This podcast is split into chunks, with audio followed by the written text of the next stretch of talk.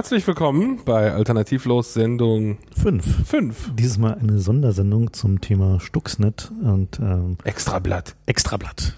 Genau, weil wir es ja eigentlich doch hier mit einer Boulevardsendung zu tun haben, konnten wir natürlich nicht umhin, dieses Mal auch dieses Thema aufzugreifen.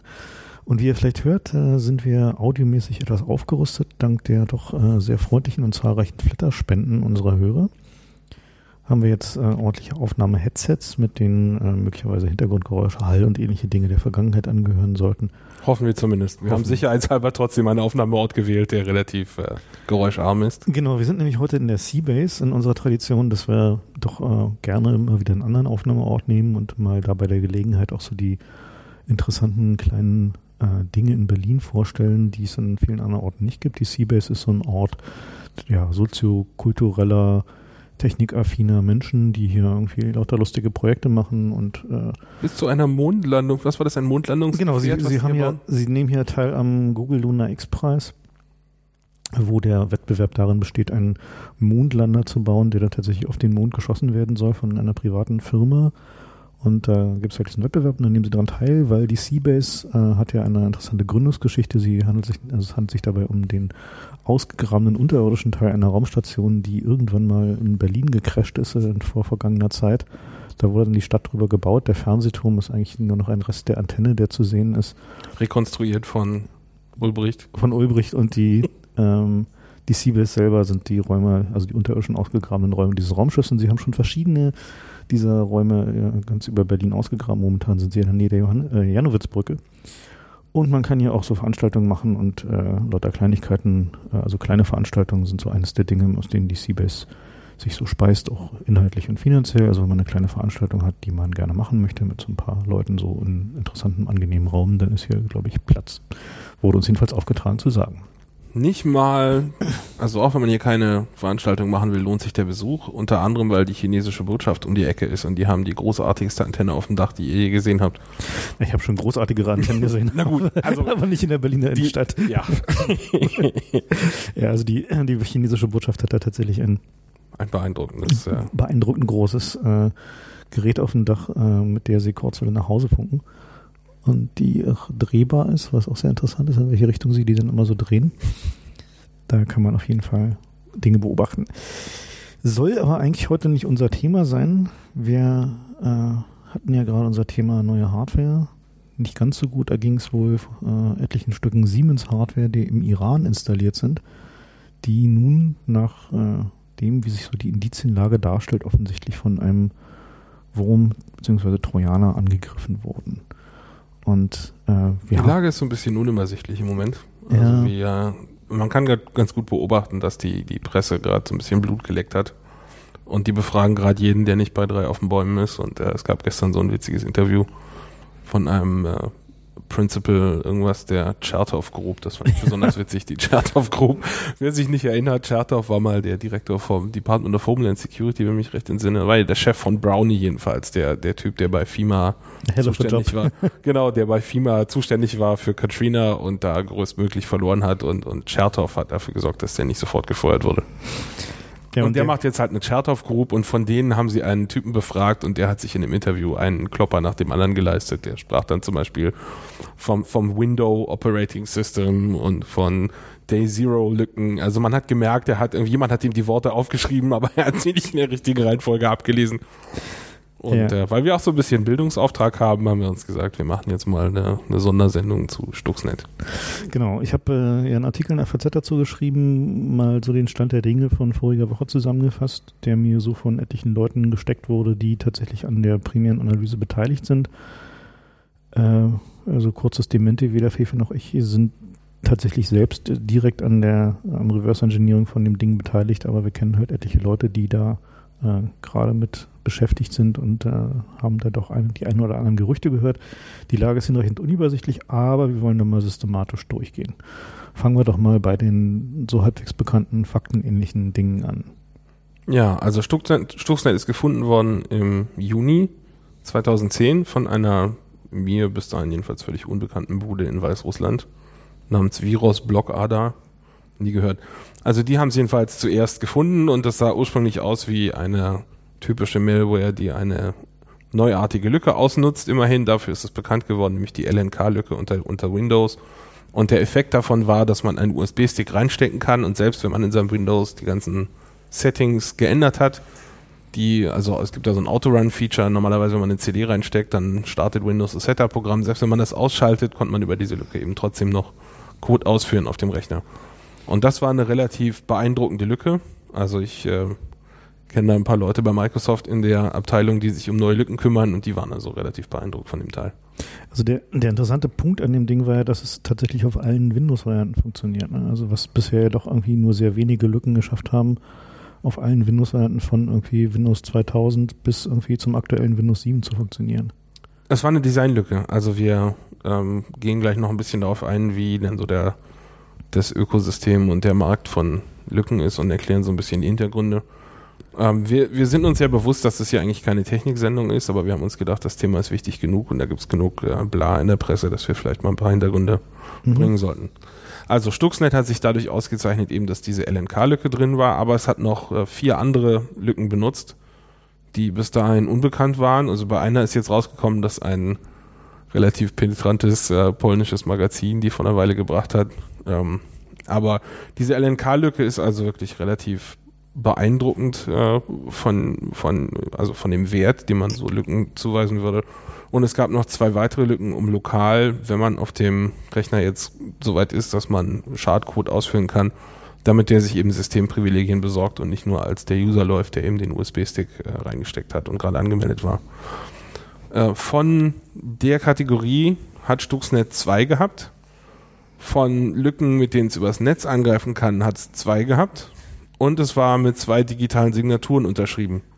Das heißt. Soll noch mal kurz erklären, was ein digitale Signatur Genau, kommen wir gleich zu im Einzelnen, was mhm. es heißt, aber ähm, was ich an der Stelle schon mal hinweisen wollte, das Ding ist redundant ausgelegt. Ja? Da war, wollte jemand sicher gehen, das ist auch wenn jeweils die Hälfte nicht funktioniert, dass das Ding trotzdem noch äh, Code ausführt. Das ist schon mal ungewöhnlich für Malware.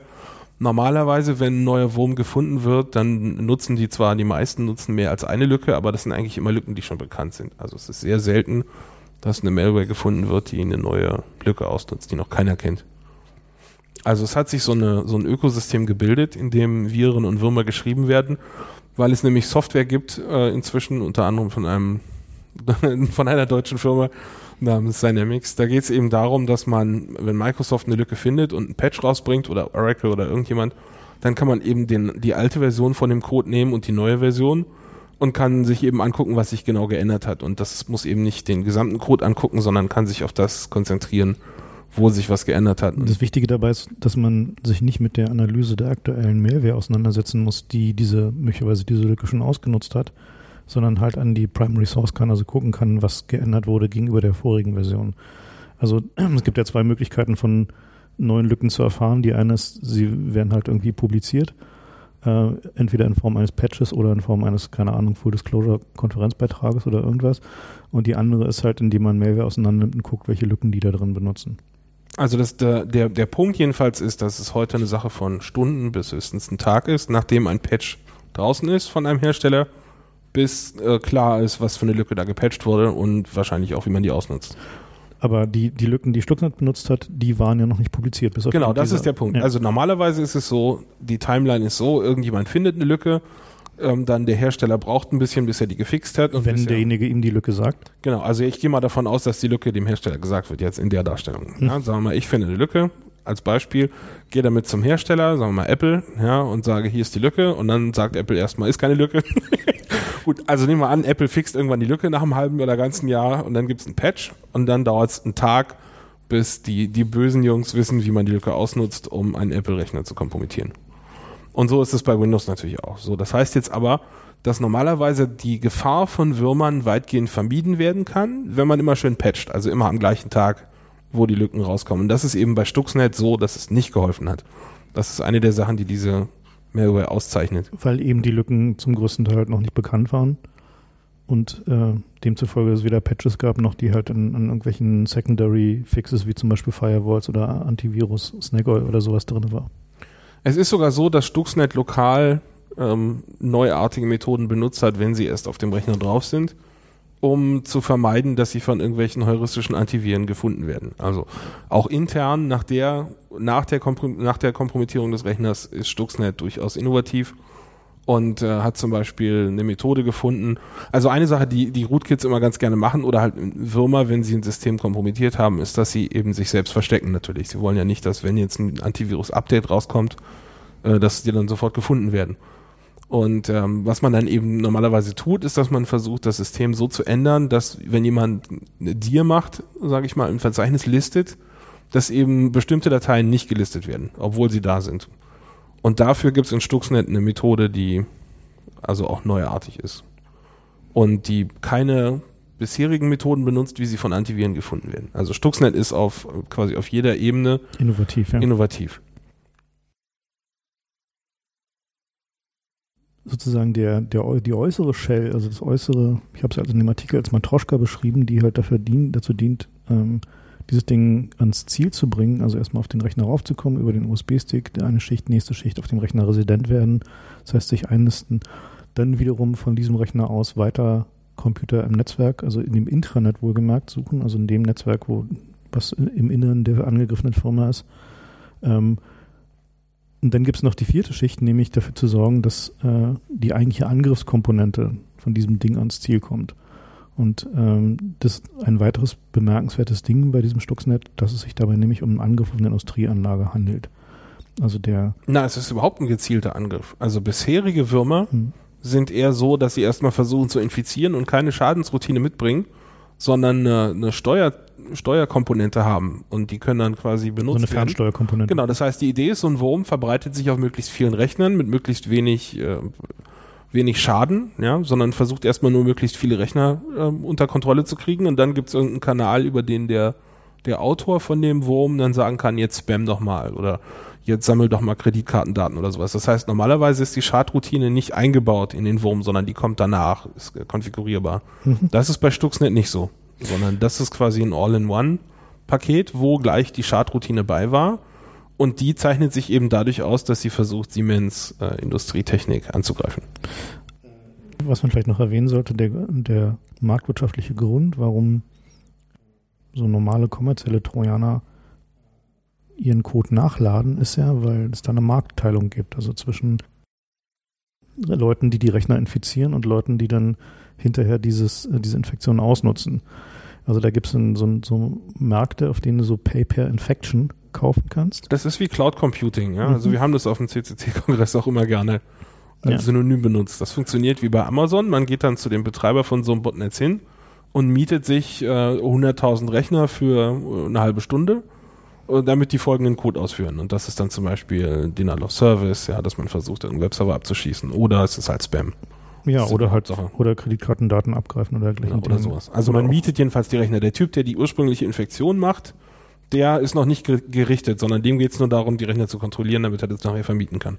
Gut, aber wie gesagt, bei Stuxnet war es halt anders. Da ist halt so, also man muss dazu sagen, es gibt bei Stuxnet viele verschiedene Varianten offensichtlich. Es wird jetzt so langsam über die Zeit klar, dass nicht alle offensichtlich denselben Code analysieren, sondern es halt Varianten gibt, die unterschiedliche, entweder unterschiedliche Aufgaben haben oder zu unterschiedlichen Zeiten entstanden sind, ist noch nicht so gänzlich klar. Im Kern ist es aber so, dass der die Hauptaufgabe zu sein scheint, dass dieses Ding eine Software ans Ziel bringt, die Industrieanlagensteuerung äh, manipuliert. Und also vielleicht sollen wir mal ein bisschen erklären, wie diese Industrieanlagensteuerung funktionieren. Wir haben überall auf der Welt jede Menge Fabriken, die im Wesentlichen computerkontrolliert sind. Das heißt, da gibt es halt so kleine Computer, die überall in dieser Fabrik sitzen und zum Beispiel Motordrehzahlen überwachen und steuern, Temperaturen überwachen und steuern, Gasfluss, Flüssigkeitenfluss, alle möglichen Parameter, die so in normalen Industriekontrollen, äh, Industrieanlagen anfallen, werden über Software im Rahmen bestimmter Parameter gehalten. Und man verwendet dazu so eine, so eine speicherprogrammierbare Steuerung. Es sind halt sehr simple Computer, so etwa auf dem Niveau von einem ausgewachsenen Taschenrechner. Und darin befindet sich nur ein sehr kleines Programm, was halt dafür sorgt, dass ein Input, der zum Beispiel eine Temperatur ausliest oder eine Drehzahl ausliest, ähm, ausgewertet wird und wenn er von den vorgegebenen Parametern abweicht in bestimmter Richtung, dann wird über einen Output gesteuert, ähm, jetzt die Drehzahl mal ein bisschen runterzubringen oder die Temperatur ein bisschen hochzufahren oder den Gasfluss ein bisschen zu regeln, dergleichen Dinge mehr. Also halt ein, ein verteiltes System aus vielen kleinen Computern. Jedes, jedes dieser einzelnen Dinger regelt für sich einen einzelnen Aspekt von so einer Industrieanlage. Also es gibt auch reine Sensoren, ne? Also das sind Ja klar, es gibt Regeln nee, nicht alle nur. Regeln nicht alle nur, also es gibt auch also die, die allermeisten solchen Anlagen sind sogar Sensoren. Und die sind halt in der Regel vernetzt ähm, über etwas, äh, was man äh, Feldbus nennt oder in neuerer Zeit Field Ethernet. Also ein Profibus. äh, Profibus zum Beispiel eines dieser Dinge. Also früher waren es halt so serielle Busse, so RS485 basiert und äh, heutzutage ist es mehr so Ethernet-Technologie, über die die äh, ihre, ihren äh, derzeitigen Status, wenn sie irgendwas messen, beziehungsweise was sie messen, aber auch Regelinformationen an eine Zentrale melden. Und da gibt es dann so eine Leitwarte und die besteht in der Regel heutzutage aus so einem Windows-Computer mit einer Software, die bei den, in der Siemens-Variante WinCC heißt. Und auf der werden dann mit so grafischen Symbolen, die man sich dann äh, so anordnen kann, diese Zustände visualisiert. Also zum Beispiel Füllstände von irgendwelchen Tanks oder ob ein Ventil offen oder geschlossen ist und dergleichen Dinge. Ihr habt ihr bestimmt schon mal gesehen. Das sind so relativ einfache standardisierte Symbole, mit denen man halt so den, den Fluss von Material durch so eine Industrieanlage visualisieren kann. Also es geht nicht nur um Fertigung, ja. Die Industrieanlage kann auch sowas sein wie ein Klärwerk. Ja. Ja, genau. Also wir wollen jetzt hier nicht, äh, das sind nicht nur Atomkraftwerke. Nee, nee, überhaupt. äh, äh, Also im Gegenteil, Atomkraftwerke sind wahrscheinlich die wenigsten davon, sondern die allermeisten sind halt sowas, irgendwie, was weiß ich, Erdölraffinerien oder auch äh, normale Energieanlagen. Also zum Beispiel so diese Trafostationen, die halt äh, überall rumstehen, die werden halt auch von solchen SCADA-Komponenten gesteuert. Das ist gerade das Wort erwähnt, SCADA, also ist halt der, der angelsächsische Begriff für diese äh, Industrieautomatisierung, äh, Automatisierungsgeschichten.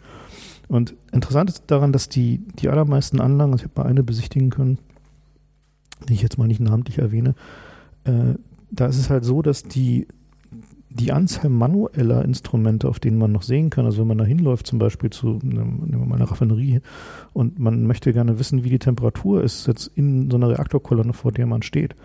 Da gibt es nur noch extrem wenige manuelle Instrumente und die sind im Wesentlichen nur noch für die Werksfeuerwehr da. Also wenn irgendwas schief geht, dass die, wenn die vor Ort sind, sehen können, was los ist. Und die, die Leute, die da rumlaufen, um halt irgendwie zu gucken und zu testen und so, die haben halt so Handheld-Terminals, die sie halt da reinstecken. Wahrscheinlich ist es mittlerweile sogar WLAN. Ja, genau. WLAN. Ja. Also ähm, zwei Anekdoten an der, an der Stelle.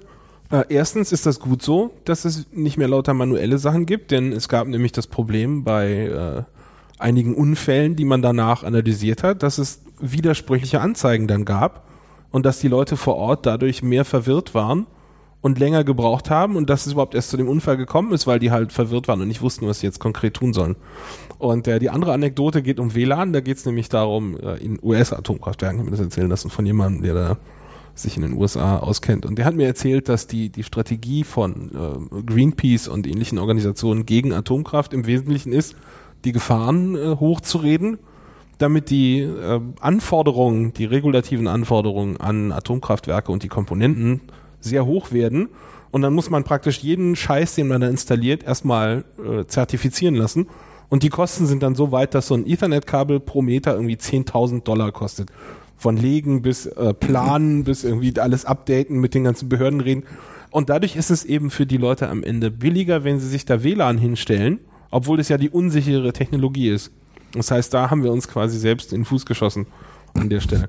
Und äh, WLAN, also wir, wir ähm, an der Stelle können wir vielleicht durchaus mal empfehlen, äh, auf der CeBIT rumzulaufen und sich das mal anzusehen. Also das äh, denken wir uns jetzt nicht aus, sondern da gibt's halt Halle 1 ist das, glaube ich, so wo die ganzen langweiligen äh, grauen Kisten stehen, an denen wir immer vorbeilaufen, weil die so langweilig aussehen. Also das ist durchaus nicht nur langweilig, sondern es lohnt sich, das mal aus der Nähe anzugucken. Ich glaube, auf dieser CeBIT, äh, also auf der nächsten Der CeBIT, nächsten CeBIT wird Halle 1 voll sein. wird es glaub da voll sein bei den ganzen Industrial Control Geschichten. Da werden die ganzen Hacker rumlaufen und äh, fragen, ob sie halt äh, da mal. Können wir mal ein wollen. Testgerät haben. das wollten wir eigentlich sowieso mal machen, oder? Wollen wir das mal machen? Siemens fragen, ob sie uns nicht eine Teststellung geben zum Kongress. Bauen Sie uns doch mal ein kleines Kraftwerk hin. Na, ich habe eigentlich äh, ja versucht, mal die Hersteller von diesen Anlagen und auch die Betreiber von diesen Anlagen äh, aufzufordern, dass sie mal zum Kongress kommen und uns erklären, Warum das eigentlich sicher ist. warum es eigentlich sicher ist, aber da kommen wir vielleicht später nochmal dazu. Ja. Ähm, gut, aber diese Industrial Control Geschichten, worauf ich hinaus wollte, war ja die, also die Kontrolle über diese Anlage äh, finden, findet ja eigentlich nur noch statt in der Leitwarte. Das heißt, auf dem Computerbildschirm in der Leitwarte werden diese Werte gesehen, selbst wenn man rausläuft ins Feld, sieht man halt nur noch ein paar Parameter. Und das ist virtuell. Das ja. ist halt komplett virtuell. Das heißt also, die haben halt einen, äh, ja, also ein, ein, reines Abbild, was Computer durch den Computer vermittelt ist. Und das heißt, wenn man anfängt, dieses Abbild zu manipulieren. Und der hat es auch nicht direkt, sondern über Netzwerk. Also wenn dieses Abbild manipuliert wird, dann verliert der Betreiber die Kontrolle über die Anlage. Und genau dieses, also da setzt halt diese, äh, dieser Angriff auf diese Industriesteuerung an. Also was wir bisher wissen, und wir wissen noch nicht, noch nicht alles über diese, äh, diesen, diesen Teil der Software von, von Stuxnet, ist, dass da gezielt bestimmte Parameter innerhalb einer bestimmten Industrieanlage manipuliert werden. Und das weist halt auch nochmal auf einen, einen, sehr wesentlichen Aspekt hin. Dieses ganze Delivery-System, also was dafür sorgt, dass dieses Ding ans Ziel kommt, hat erstmal noch keine, es ist nicht besonders spezifisch.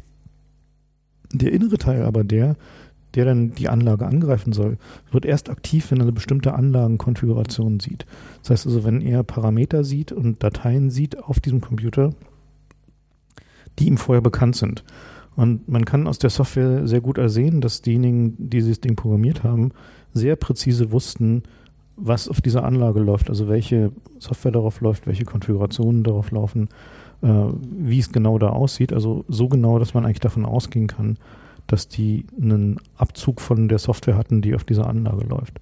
Also man sollte dazu sagen, dass es keine von der Stange Technologie ist, sondern dass jedes jede Installation ist komplett custom. Ja, man kann zwar die Teile alle von der Stange kaufen, aber wie die jetzt zusammengebastelt sind und äh, wer da mit wem redet und wo der Bus liegt, das ist alles komplett anders in jeder Anlage.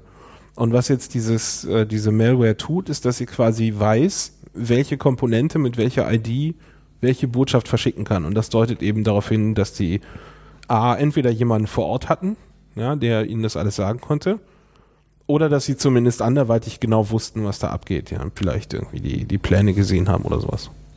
Also wir können eigentlich davon ausgehen, dass ähm, jetzt aus der, der zeitlichen Reihenfolge von dem wir gleich zu kommen, dass vermutlich ein Überläufer ihnen diese Daten gebracht hat, also zu, zu dem System, womit wir eigentlich auch schon zum, zum Ziel kommen. Also wir sollten vielleicht erstmal noch historisch, ähm, gibt es nämlich einen netten Vergleich, warum überhaupt alle von Sabotage reden. Das könnte ja auch gutartig sein, ja.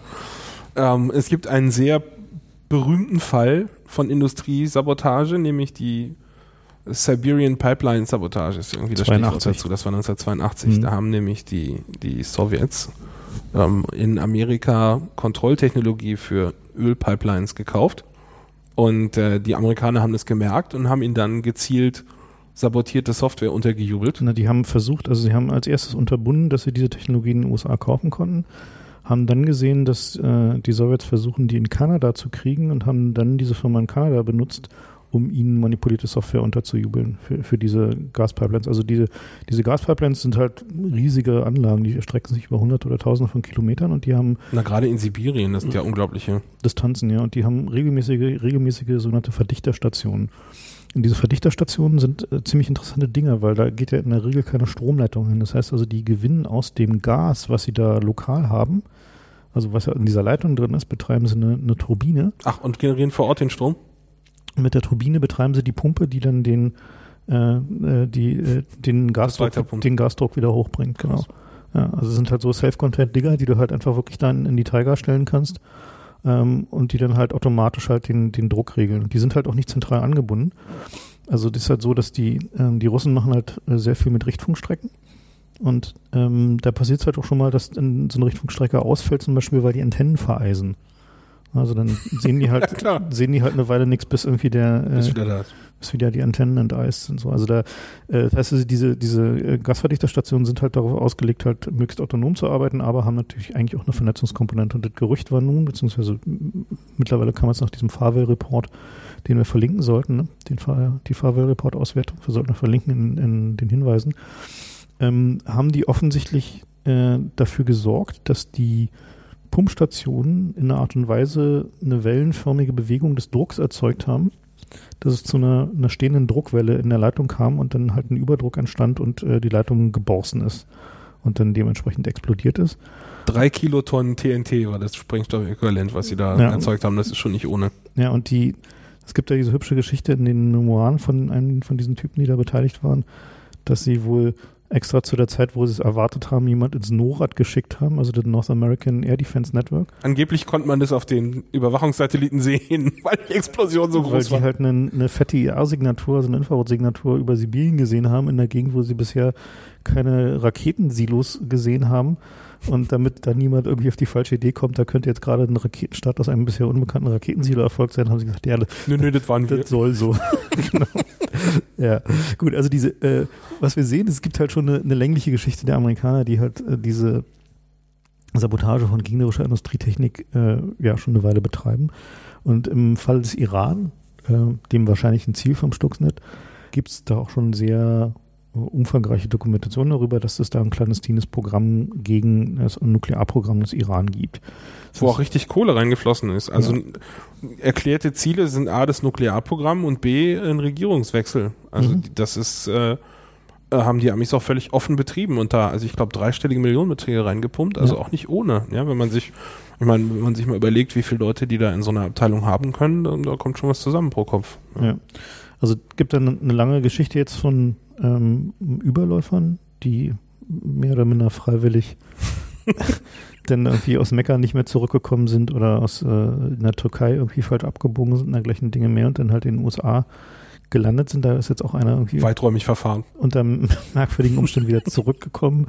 Also die, wir wissen also, dass es eine Menge Möglichkeiten gegeben hätte für die Amis an, an diese Daten zu kommen. Ist auch bekannt, dass die Israelis ein äh, umfangreiches Programm zusammen mit den Amis fahren gegen das iranische Atomprogramm und da auch Überläufer rekrutieren und Agenten rekrutieren und dergleichen Dingen mehr. Also wir wissen, dass es da halt so eine Programme gibt.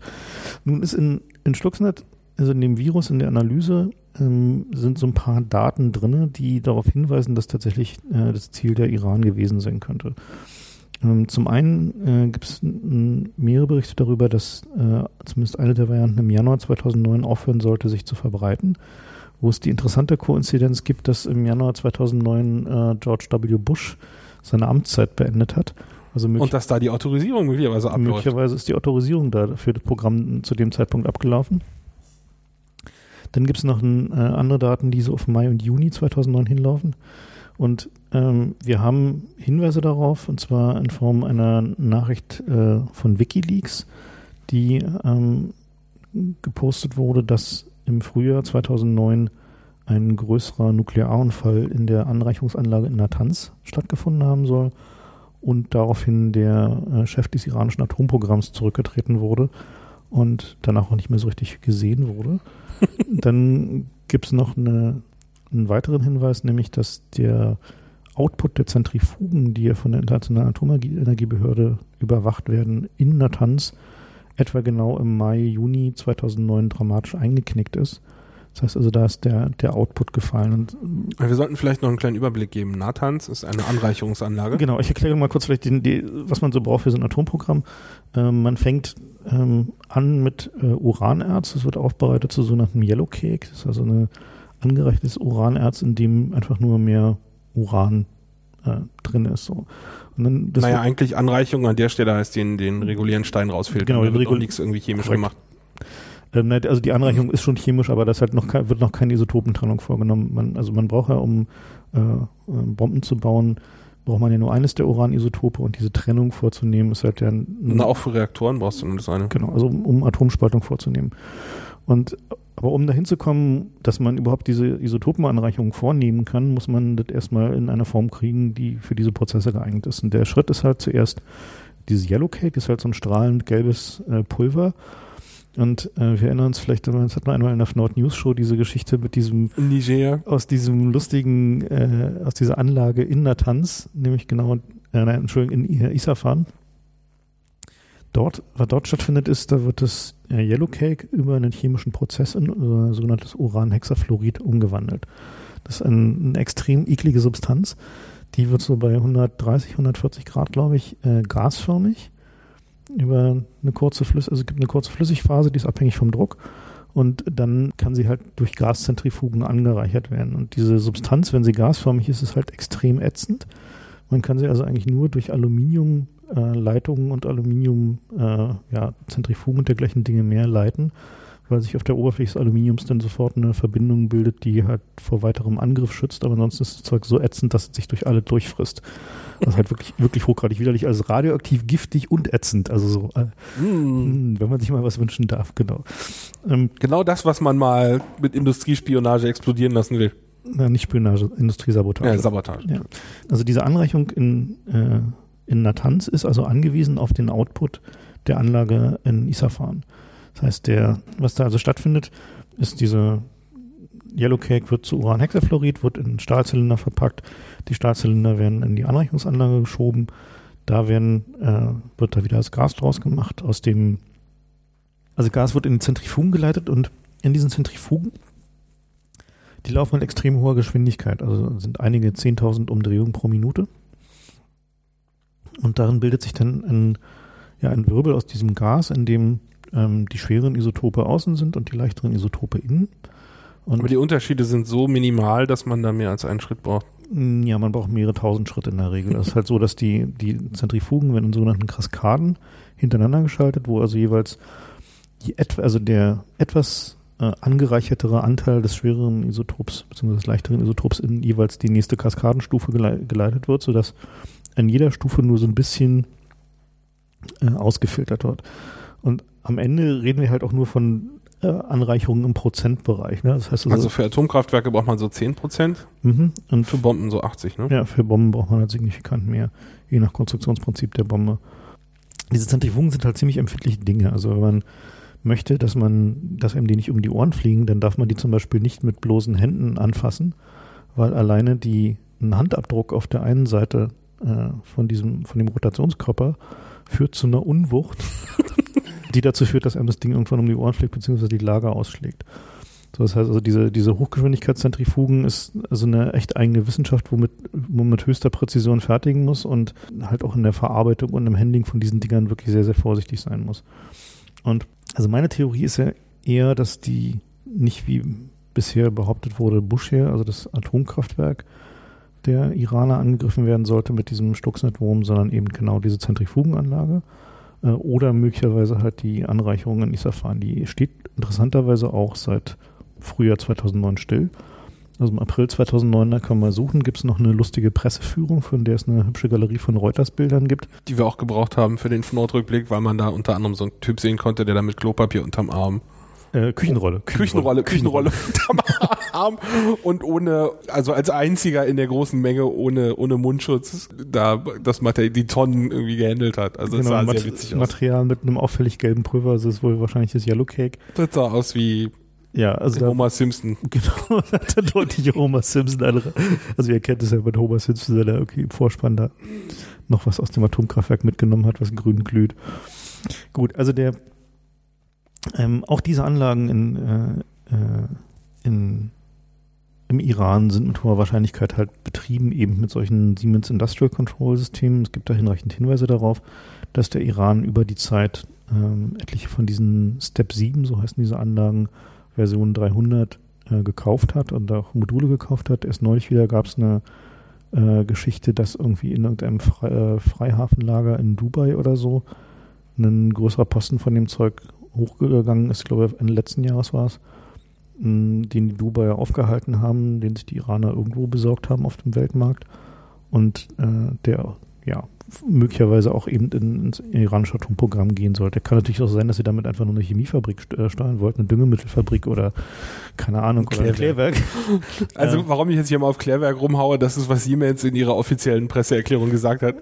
Und gesagt, ja, Atomkraftwerk ist ja gar nicht klar, das wird ja auch in Klärwerken benutzt und äh, sollen mal alle nicht so. Ja, lustigerweise ist aber genau Busher, weswegen ja diese initiale Theorie entstanden ist, dass Busher das Ziel dieser Geschichte gewesen sein könnte, ist eine der Beispielkonfigurationen, wenn man mal danach googelt, äh, dann gibt es von Siemens eine Anleitung so für, ähm, ja, was man sein, in seinen Simulator für seine Anlage, seine Simatic-Steuerungsanlage. Äh, und da, gibt es so ein Feld Referenzimplementierung und da genau. ist Nummer, ich glaube, was, was war 26. das? 26 ist 24 zum Beispiel. Also das ist jedenfalls ein PDF auf der Siemens-Webseite. Äh, Falls es noch da ist, also was, ich hoffe, irgendjemand hat es mal gemurrt. Also dieses S7-Zeug, das ist keine, keine Restricted Technology sozusagen. Da könnt ihr mal, wenn ihr Bock habt, mal eben bei, bei Ebay klicken und äh, Siemens S7 eingeben und da findet man also diverse Module. Wer also, genug Kleingeld hat und zum Kongress ein bisschen basteln will, da ist man so ab 250, 300 Euro ist man dabei. Genau, mal eine Industrial Control Kaffeemaschine bauen zum Beispiel. Ja, viel Spaß. Ordentliche Temperatur- und Drucküberwachung. Das wäre doch mal toll, ne? Ja, will man eigentlich haben, ne? Will man eigentlich haben, ne? Mal ein bisschen lernen an, am System. Gut, der Code, der dann diese äh, im Inneren von diesem Stuxnetzwurm lauert, sollte eben genau so eine Industrial-Control-Anlage manipulieren. Und der spielt da zumindest der Teil des Codes, der bisher bekannt ist. Da gibt es auch noch Teile des Codes, die bisher immer noch verschlüsselt sind und von denen man noch nicht weiß, was er tut.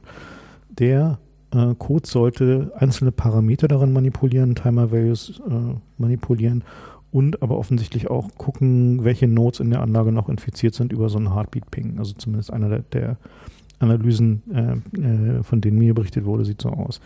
Wir sollten vielleicht noch sagen, was eigentlich diese Speichersachen da konkret tun. Die speicherprogrammierbaren Steuerung. Genau. Also es handelt sich dabei um, wie gesagt, relativ simple Computer, die in einem sogenannten Bytecode programmiert werden. wir haben schon gesagt, Komplexität ist ungefähr ein Taschenrechner. Mhm, Wenn man ein bisschen ja. im Siemens, in der Siemens Produktfamilie rumklickt, die, die Specs sind, also vielleicht nicht alle, aber viele davon sind offen, mhm. dann kommt man so auf Größenordnung bis 32K RAM. Mhm.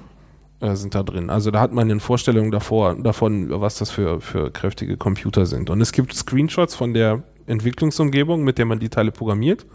Und das sieht so ein bisschen aus wie, wir lernen jetzt mal Assembler. Also das mhm. durchaus, ähm, also ich meine, wenn man noch nie Assembler gemacht hat, wahrscheinlich äh, schwarze Magie, aber für Leute, die schon mal eine CPU von Namen programmiert haben, sieht das jetzt nicht äh, mysteriös aus.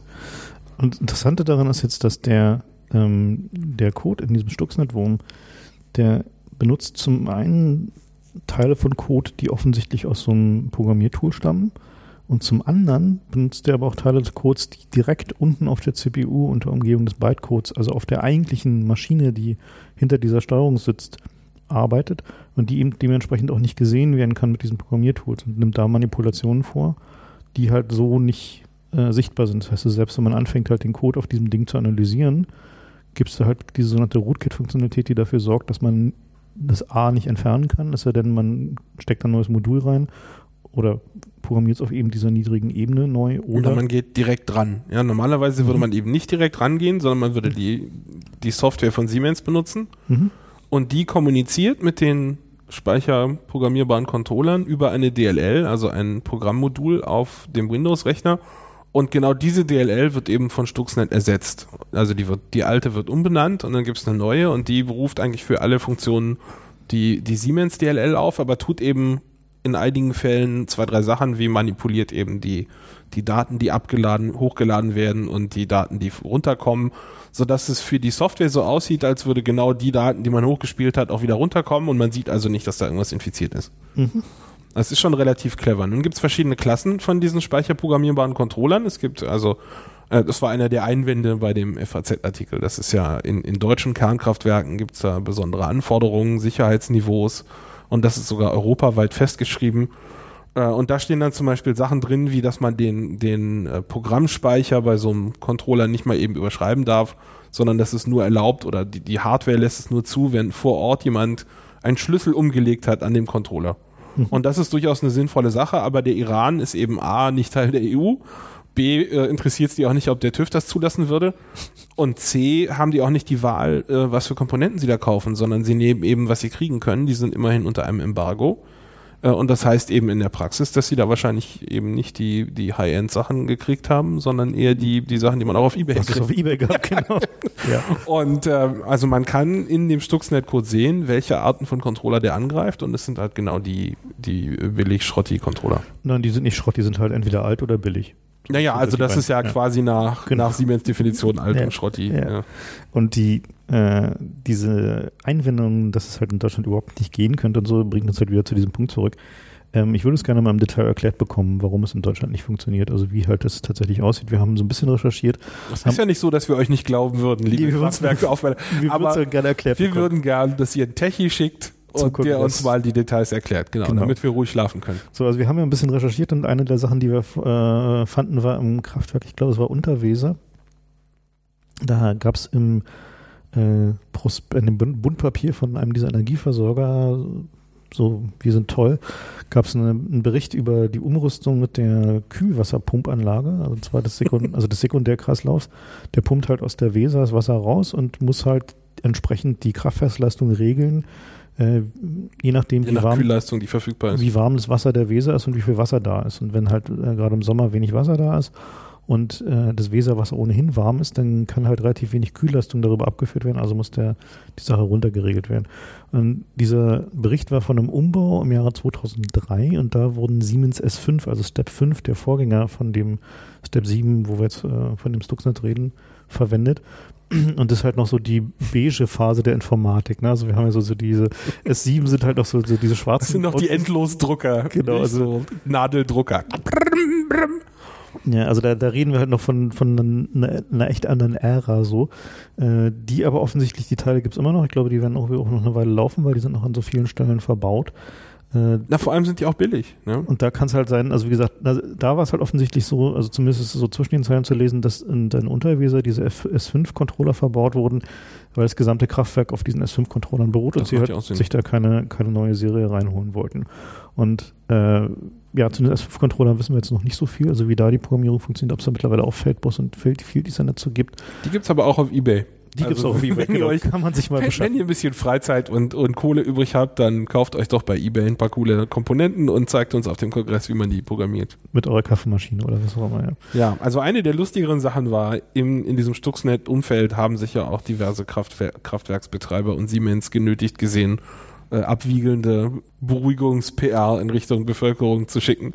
Und eine davon war eben, nein, Windows käme uns nie in die Nähe von irgendwelchen Atomkraftwerksleitstellen und Steuer, bla, das ist alles un, un, undenkbar, dass das äh, Windows ist. Und da gibt's eigentlich Nicht so viele Alternativen. da gibt's nicht viele Alternativen. Also der praktisch der gesamte Markt ist Windows. Siemens sowieso, die meisten Konkurrenten auch, zumindest die größeren sind alle Windows inzwischen. Ähm, man kann natürlich ein bisschen in die Vergangenheit laufen, dann hat man DOS-Systeme. Das ist halt nicht klar, ob das besser ist, als wenn wir da Windows hätten. Und es gibt eben, also erstens, äh, wenn wir jetzt hören, dass die, die Kühlung äh, von- unter Windows gemacht wird, das ist ja schon eine kritische Komponente von Nee, so einem Moment, Kraftwerk. bei diesem S5 ist nicht klar, ob es Windows ist. Das war nicht klar. Also diese S5 sind ja erstmal, ist ja erstmal nur eine Serie von diesen Industrial Achso, da waren nur die tatsächlichen Controller. Genau, da war kein, waren leider keine Windows-Screenshots zu sehen. Also ich weiß nicht genau, wie die da tatsächlich programmiert werden. Also es kann sein, dass da noch BS2000 zum Einsatz kommt. Oh Gott, Das ist halt, also naja, ich meine, damit wird auch deine Rente berechnet, die du nicht kriegst. Also ja, prima. so, ne? ähm, unsere Atomkraftwerke sind so sicher wie unsere, unsere Renten. Gut, da wollen wir nicht spekulieren. Da warten wir mal drauf, ob einer von den Energieversorgern unser Angebot annimmt, uns zu erklären, warum es äh, bei uns sicher ist. Wie gesagt, das äh, würden wir doch sehr begrüßen, weil dann schlafen wir auch besser. Und wir hören auch sofort auf, euch zu bashen, wenn ihr uns erklärt habt, warum das sicher ist. Genau.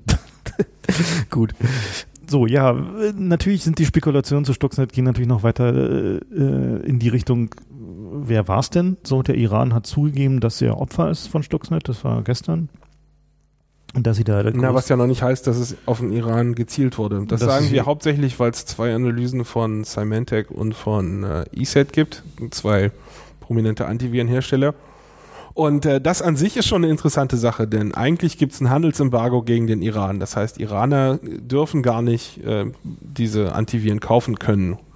Ja. Auf der anderen Seite ist das äh, Urheberrecht im Iran auch so, dass Urheberrecht nur auf im Iran äh, gemachte Werke gilt. Das heißt, es ist völlig legal, sich US-Software zu kopieren im Iran. Das heißt, wir können mal davon ausgehen, dass alle Antiviren, die im, Iran deployed sind, Raubkopien sind. außer die aus Belarusland. Außer, na gut, diese, ja, okay. Mhm. Ähm, also ESET kommt aus der Sl Slowakei, glaube ich. Ja, Bratislava, Slowakei. Mhm. Ja, also gut, ja, das ist äh, EU. Ähm, Gut, also aber jedenfalls, also dass es überhaupt Statistiken gibt, fand ich schon mal interessant an der Stelle, denn wenn das alles Raubkopien sind, da würde man ja denken, dass die, die Hersteller dann auch äh, da irgendwie versuchen, die aus der Ferne auszuschalten oder so, wenn sie da kein Geld für kriegen. Aber das stimmt nicht und wenn sie es getan hätten, würden sie sich auch in den Arsch beißen jetzt, denn dann hätten sie Statistiken nicht. Also es gibt Statistiken und die sagen, 60 Prozent der Infektionen sind im Iran und der nächstgrößte ist Singapur. äh, Indien, Malaysia und Russland. Es gibt auch großen. Äh, Infektionen in den USA und in Deutschland. Mhm. Ne? Ja. Aber es ist eben so, dass dieser Code, nachdem er die Rechner infiziert, äh, sehr genau guckt, ähm, ob er jetzt auf dem anzugreifenden Werk läuft und wenn nicht, macht er halt nichts. Genau. Insofern, das ist übrigens ein echtes Alleinstellungsmerkmal von Stuxnet. Nicht, dass er nichts macht, sondern dass die Software wirklich äh, bemüht ist, nicht zu crashen. Normalerweise ist Malware so eine Sache, ähm, selbst jetzt, wo das ein Geschäftsmodell ist, ist es so eine Sache, naja, wenn es crasht, dann crasht es eben. Ja, also wir erinnern uns äh, ähm, an, an Würmer, wo dann ein Fenster hochkommt, dass man jetzt rebooten muss. Ja, also das ist natürlich ein Giveaway sowas. Wenn, wenn sowas kommt, dann hat man ja ein Indiz dafür, dass man infiziert worden ist. Und bei Stuxnet ist es sogar so, dass, dass die äh, Kernel-Module Fehlerprüfungen machen. Das heißt, wenn irgendwie irgendwas intern fehlschlägt, weil gerade kein Speicher im System, das sind Sachen, die machen nicht mal kommerzielle Treiber vollständig. Ja, also gerade von Firmen wie Realtek, äh, wo jetzt der das eine die eine digitale Signatur herkam, selbst bei denen, ja, Leute, die die für ihren Lebensunterhalt Treiber schreiben, sind da normalerweise ziemlich sloppy. Aber in Stuxnet kann man sehen, dass die Leute sich bemüht haben, unter keinen Umständen das System in einem unstabilen Zustand zu hinterlassen. Hm. Das heißt, lieber nicht infizieren, als erk erkannt werden. Und das ist eine Sache, das deutet darauf hin, dass das eben nicht von irgendwie ein paar Roadies gemacht wurde, die sich dann ein paar Euro verdienen wollen. Also einer der, äh, der Leute, die an der Analyse arbeiten, sagte zu mir, also dass die, die Qualität der Software eigentlich eher vergleichbar ist mit dem, was man so bei Flugzeugen findet. Also wenn man halt also Systeme baut, die äh, tatsächlich ein, ja, ein gewisses Schadenspotenzial haben, als mit dem, was man so an normaler kommerzieller Software findet. Ein anderer sagte zu mir, äh, ja, also dieses Stuxnet, dieses Gesamtding ist halt was, was man baut als Nationalstaat, wenn man irgendwie als andere Alternative hat, in den Krieg zu ziehen. Da sind sich eigentlich alle Analysen im Moment einig, dass mhm. das daraus, dass das deutlich so aussieht, als wäre da ein Nationalstaat beteiligt und nicht ja. sagen wir mal, irgendeine Firma, die was zeigen will oder so. Nee, also die, denk mal, die, die Auch die, die Breite an Wissen, die da notwendig ja, ist war. auf jeden Fall ein Team gewesen. Beeindruckend. Ja, ist auf jeden Fall ein Team gewesen, was äh, schon eine gewisse Zeit äh, ja, trainiert hat und halt schon eine gewisse Planung hatte und wahrscheinlich auch eine gewisse Übung hatte. Es gibt ja, wie schon erwähnt, mehrere Varianten von diesem Ding. Eine der Theorien momentan ist, dass äh, sozusagen eine erste Variante eingesetzt wurde, um überhaupt an die Daten zu kommen, die dann halt wiederum benutzt wurden, um dieses Industrial Control äh, Ding zu machen, also um halt diesen, diese Industrieanlage anzugreifen. Andere Theorien sind halt, dass die, äh, der originale Virus äh, irgendjemand in die Hand gefallen ist, der ihn dann modifiziert hat für seine eigenen Zwecke. Also da gibt es mehrere Varianten. Die, ähm, ja, die Hauptverdächtigen, die in der Presse momentan diskutiert werden, sind halt natürlich die USA und Israel, die halt beide ja, in clandestine Programme gegen den Iran fahren mit großem Aufwand und wo auch niemand irgendwie irgendeine Art von Zweifel hat, dass die im Zweifel über die entsprechenden Kapazitäten und die Teams verfügen würden, wenn sie denn wollten. Also da, glaube ich, so gerade momentan die, die beiden Hauptverdächtigen. Ich glaube, so in der, in der Reverse-Engineer-Szene ist momentan Israel die populärste Theorie. In den USA, lustigerweise, scheint der Konsens zu sein, dass es die NSA war. okay. Also das ist schon ganz witzig eigentlich, ja. weil der Rest der Welt ist sich im Grunde einig, das wird Israel gewesen sein. Ja, vielleicht waren es auch beide, ne? Kann natürlich auch sein, dass Das kann natürlich sein, ne? na klar. Also gerade die Israelis haben ja doch äh, Gerüchten zufolge relativ viele äh, ja, lokale Assets im Iran und äh, dementsprechend möglicherweise waren sie in der Lage dafür zu sorgen, dass die initialen USB-Sticks dahin kamen, wo der Angriff möglichst erfolgversprechend ist und die, die Distanz zum Ziel nicht so groß ist. Was ja schon auch eine lustige Ironie ist in der Geschichte, denn die Amerikaner hatten ja durchaus Probleme mit gebrauchten USB-Sticks, die sie da in Afghanistan gekauft haben und dass sie jetzt USB-Sticks in die andere Richtung einsetzen. Hey, ist proven Concept. Das ist schon ne? witzig, ja, es funktioniert. Ja. Also ich habe ja, als ich ursprünglich das erste Mal darüber geblockt habe, habe ich ja gesagt, das sind wahrscheinlich die Russen. Ja, aber das war bevor ich die Statistik gesehen habe, dass 60 Prozent der Infektionen im Iran sind. Mhm. Und Russland ist das Land, was gerade dem Iran hilft, diese Anlagen zu bauen. Mm, das, heißt, das ist nicht ganz richtig. Also ja, ist nicht ein bisschen aus, ich hole mal ein bisschen aus dazu. Also, Aber also jedenfalls Russland ist, glaube ich, inzwischen nicht mehr. Nee, also die, die Russen sind ja diejenigen, die den Iran benutzen als Hebel äh, in Verhandlungen mit den Amis, ne? In ihren Verhandlungen mit den Amis. Der äh, Iran möchte natürlich gerne möglichst eine Nuklearkapazität haben, damit die Amis ihn ernst nehmen, weil wir haben ja an Nordkorea gesehen, dass wenn man mal eine Bombe hat und an Pakistan und an Indien, wenn man mal die Bombe hat, dann wird man plötzlich ernst genommen. Na, die sind ja auch umzingelt mit Leuten, die die Bombe haben und, und weniger stabile Regimes haben. Also die, die, also der, sag mal, der, der Anspruch der Iraner halt eben eine, eine Bombe zu bauen, steht halt außer Frage. Und eine der, der Möglichkeiten dazu ähm, ist halt ein, ja, erstmal ein Atomkraftwerk aufzubauen, mit dem man mit eigenem angereicherten Uran wiederum Plutonium äh, erzeugen kann als Beiprodukt der normalen Energiegewinnung. Man muss dazu sagen, dass der Iran hat erhebliche Energieprobleme. Also es ist halt so, dass die äh, die Aussage von denen, dass sie den Atomreaktor brauchen, um ihre Energieprobleme zu lösen, ist halt nicht aus der Luft gegriffen. Also das kann man anhand deren Statistiken sehen. Die haben erhebliche Probleme mit ihrer industriellen Basis. Zum Beispiel haben sie zwar extrem viel Öl, aber keine ordentliche Raffineriekapazität. Das heißt also, Benzin ist im Iran zeitweise rationiert. Äh, und zwar nicht, weil sie nicht genug Öl haben, sondern weil sie keine Raffineriekapazitäten haben. So. Und die, äh, ja, und die Energieversorgung ist auch, wird halt davon, dass trotz Sanktionen und Embargos da natürlich auch die modernen Zeiten angeklärt, äh, eingekehrt sind, äh, halt immer stärker strapaziert, weil Leute natürlich immer größere Plasmafernseher haben und dergleichen Dinge mehr. Also das ist ja so, nicht so, man hat ja immer dieses Bild davon, dass Iran jetzt da, die leben da in Lehmhütten und irgendwie, äh, keine Ahnung, äh, essen irgendwie faule Tomaten, aber das ist nicht so. Der Iran ist halt ein hochgebildetes, hochkultiviertes Land mit einer Industrienation. großen industriellen Basis, die halt äh, durch die Sanktionen natürlich beschädigt ist. Und die haben da natürlich äh, ideologische Ansichten, die nicht mit den hiesigen kompatibel sind. Aber das heißt trotzdem nicht, dass es nicht, also was jetzt die Technologiebasis angeht und das Leben angeht, nicht eine moderne Nation ist. So, das heißt also und wenn es da warm wird, dann möchten die auch gerne Klimaanlage haben. Genau. So, das heißt also, der, dieser, diese ganze ähm, Ansage, dass jetzt die, die den, den Reaktor nur haben wollen, um sich dann die Bomben zu bauen, äh, stimmt halt so wiederum auch nicht so. Und auch die Diskussion offensichtlich innerhalb der iranischen Führung darüber, äh, wie und in welchem Umfang jetzt dieses Atomprogramm betrieben wird und ob es nicht möglicherweise besser wäre, sich das abkaufen zu lassen dafür, dass man eben die Sanktionen los wird, ist halt eine, ja, bestimmte halt auch die politische Debatte so. Also es ist halt schon ja auch ein relativ kom politisch komplexes System, auch wenn es aus hiesiger Sicht immer so ein bisschen monolithisch aussieht. Aber die Geschichten zu den Wahlen und den Aufständen danach und so weiter und so fort zeigten halt auch, dass es halt ein System ist, was eine große innere Komplex äh, Komplexität hat, auch wenn die für uns ein bisschen alien erscheinen mag. So, und die, insofern ähm, ist halt diese, diese, dieser Kontext zu den Russen, äh, die helfen denen halt Boucher zu bauen, also den, äh, den Reaktor da. Die haben Lieferverträge über Luftabwehrsysteme für den Iran. Und die Russen. Aber nur den Reaktor übrigens, nicht den Rest von der Atominfrastruktur. Mhm, also ist Isfahan ist von den Chinesen. Genau. Und die, äh, die Chinesen haben halt da solche Bedenken natürlich nicht. Also die lassen sich natürlich auch gerne von den Amis immer wieder was abhandeln, aber am Ende ist es halt so, dass ähm, alle benutzen den Iran als Hebel gegen in ihren Verhandlungen mit den Amis. Na, die Chinesen haben noch dazu ähm, das Problem, dass sie über ein Drittel von ihrem Öl aus dem Iran importieren. Ja. Also das heißt, wenn der Iran sagt, äh, helft uns doch mal bitte, dann machen die das. Mhm. Soweit, das ist einfach völlig außer Frage, ja. Ja. Die haben ja natürlich doch wesentlich weniger ideologische Bedenken als alle anderen, logischerweise. Und der, der, der Zustand des Iran eben in dieser permanenten Schwebe halt, also dass halt die, von den Russen benutzt wird, um von den Amis rauszuhandeln, dass sie in ihrem nahen Ausland, also sprich Ukraine und Georgien und so weiter und so fort, halt äh, da ihnen da niemand reinfuscht.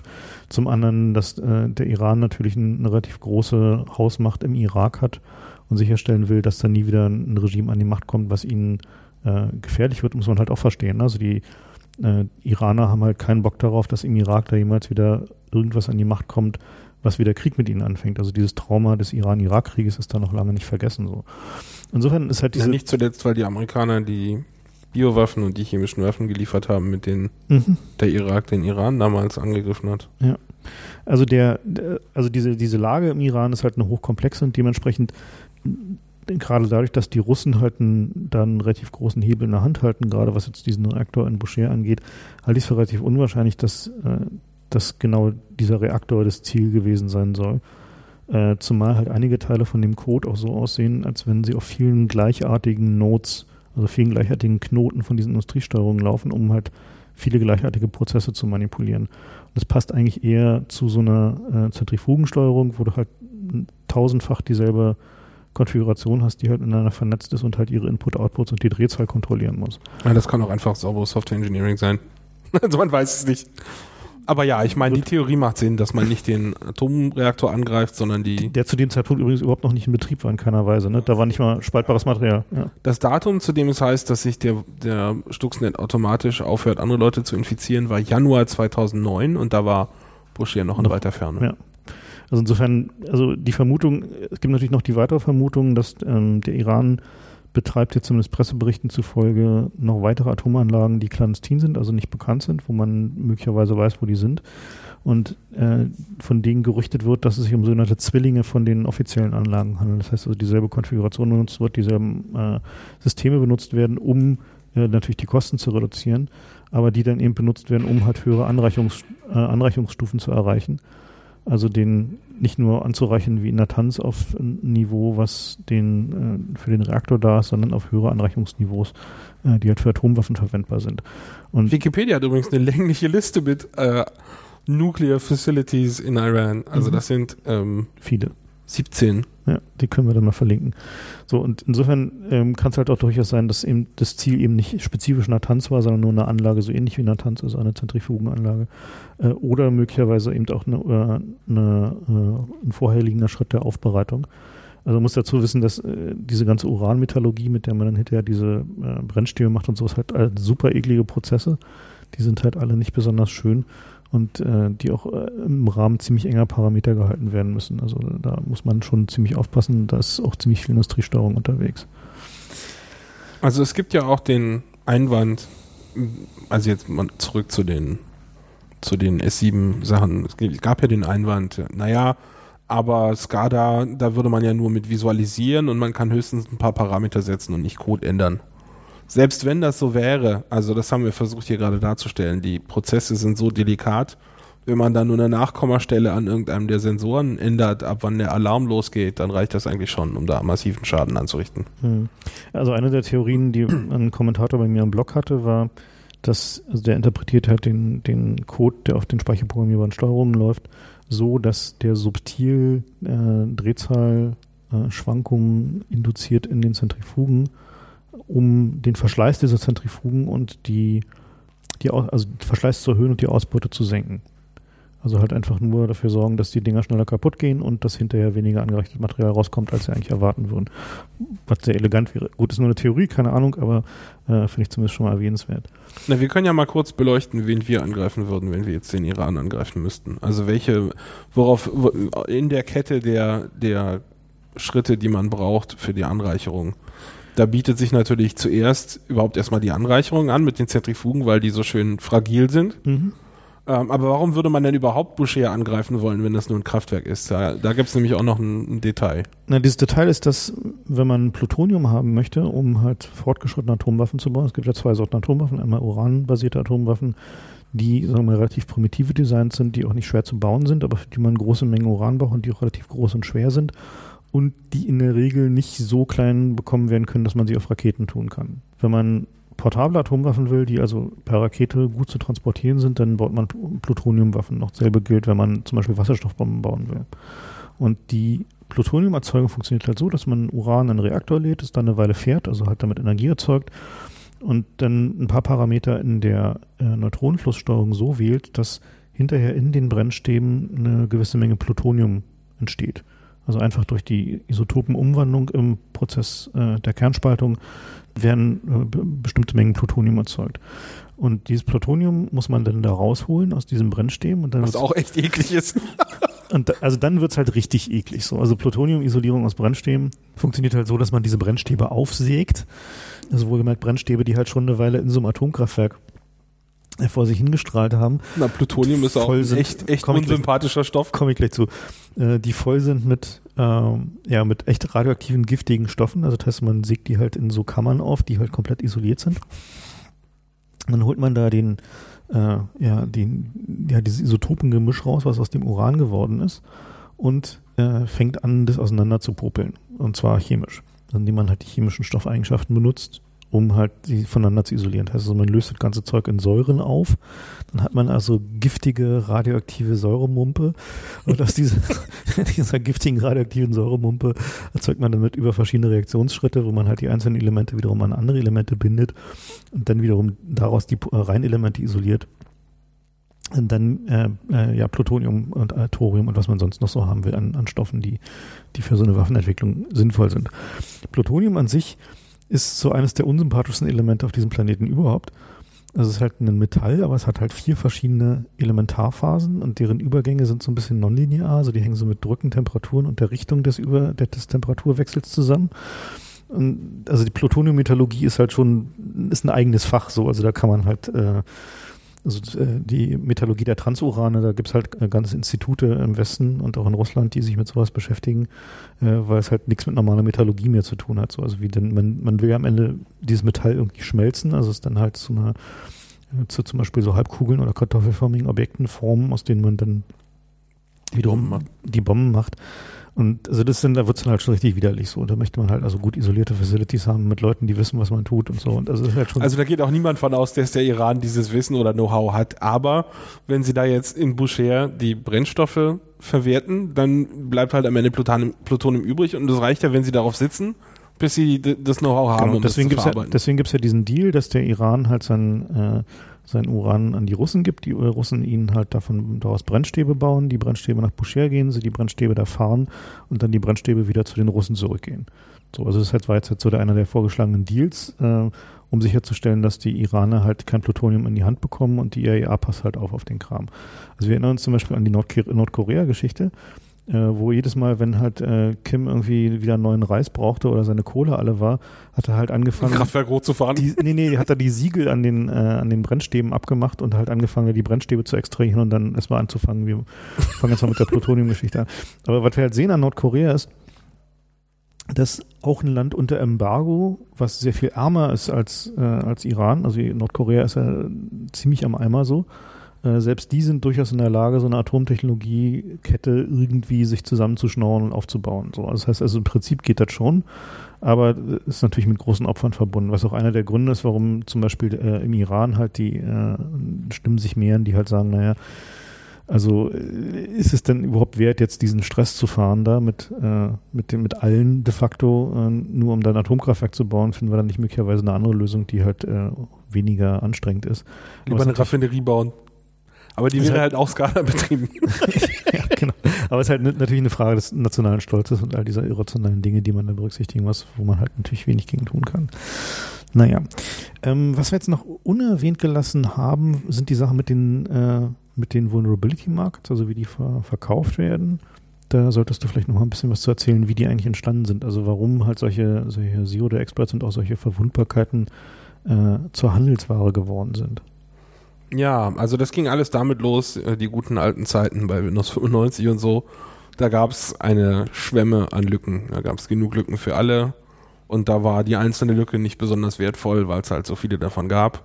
Und äh, wer eine gefunden hat, hat sie halt veröffentlicht oder hat sie von mir aus benutzt. Aber das war damals noch kein Geschäft. Also das heißt, wenn man so eine Lücke benutzt hat, hat man das äh, für Spaß gemacht und nicht, äh, um damit Geld zu verdienen.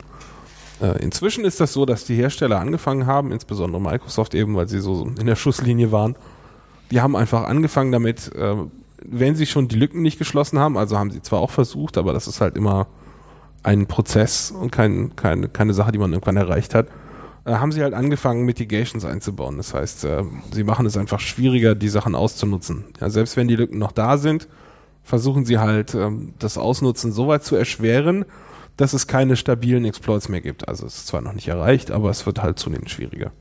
Und ein stabiler Exploit ist einer, den ich einmal losschieße und der funktioniert immer. Ja, und das, ähm, der, der, das wird zusehends schwieriger. Also es, es die, die gibt da zum Beispiel die Möglichkeit, normalerweise würde man halt, was man machen kann, ist, dass man irgendein Stück Code ausführen kann auf dem Rechner, wenn man weiß, wo es ist. Ja. Und ähm, das war einer der ersten Angriffspunkte und einer der, der wichtigsten auch, dass man eben geguckt hat, dass man nicht vorhersagen kann, wo der Code jetzt genau ist. Es gibt zwar immer Wege und Mittel, trotzdem noch einen stabilen Exploit hinzukriegen, aber das ist inzwischen äh, schwierig genug, ähm, dass es halt nur noch wenige Leute echt beherrschen. Äh, und äh, dadurch ist das ein Markt geworden. Es ist inzwischen so, dass wenn man so eine Lücke hat, ähm, dann gibt's eben verschiedene Klassen von Lücken. Also die teuersten Lücken sind die, mit denen ich aus der Ferne einen Rechner infizieren kann, ohne dass der quasi mich anspricht. Ja, also wenn ich einfach ein Paket hinschicken kann, sowas wie Ping of Death, wir erinnern uns vielleicht, äh, wenn ich einfach ein Paket hinschicke oder ich mache einfach eine Verbindung auf zu dem Rechner und schicke ihm was und dann kann ich ihn fernsteuern. Das sind die teuersten Lücken. Ähm, die gibt's so gut wie gar nicht mehr. Ja, das ist echt selten geworden. Wenn man sowas kaufen will auf dem freien Markt, zahlt man da schon mal eine halbe Million für. Also das sind echt Lücken. Also so Die sind so selten, die gibt es eigentlich nicht mehr. in der Klasse ist eigentlich auch dieser LNK-Exploitator, ne? Diese USB Genau, dieser LNK-Exploit, als der zuerst aufgefallen ist, war das nur ein USB-Exploit, aber der funktioniert auch über WebDev oder SMB. Mhm. Und das ist aus dieser Kategorie. Und allein, allein aus dem, daraus, dass diese Lücke in Stuxnet benutzt wird, kann man schon sagen, dass die Entwicklung von Stuxnet mindestens eine Million gekostet haben muss. Mhm, wahrscheinlich eher mehr, ja. Eher mehr. Aber also wir sind bei einer Mindesteinschätzung von siebenstellig. Mhm. Ja. So, und dann gibt's die, die nächste Kategorie an, an Problemen sind Sachen, mit denen man auf der Kiste selber sich mehr Zugriff beschaffen kann. Also wenn ich jetzt an einem Rechner einen Account habe und das ist nicht mein Rechner, dann habe ich normalerweise nicht den Administratorzugang und kann zum Beispiel nicht einfach Software installieren oder löschen. Und ähm, um den Zugriff auf der Kiste selber zu erweitern, das ist die nächste Kategorie an Lücken, da gibt's schon deutlich mehr von. Ja. Ähm, aber die kosten immer noch Geld, aber das ist eher so, weiß ich nicht, 50.000.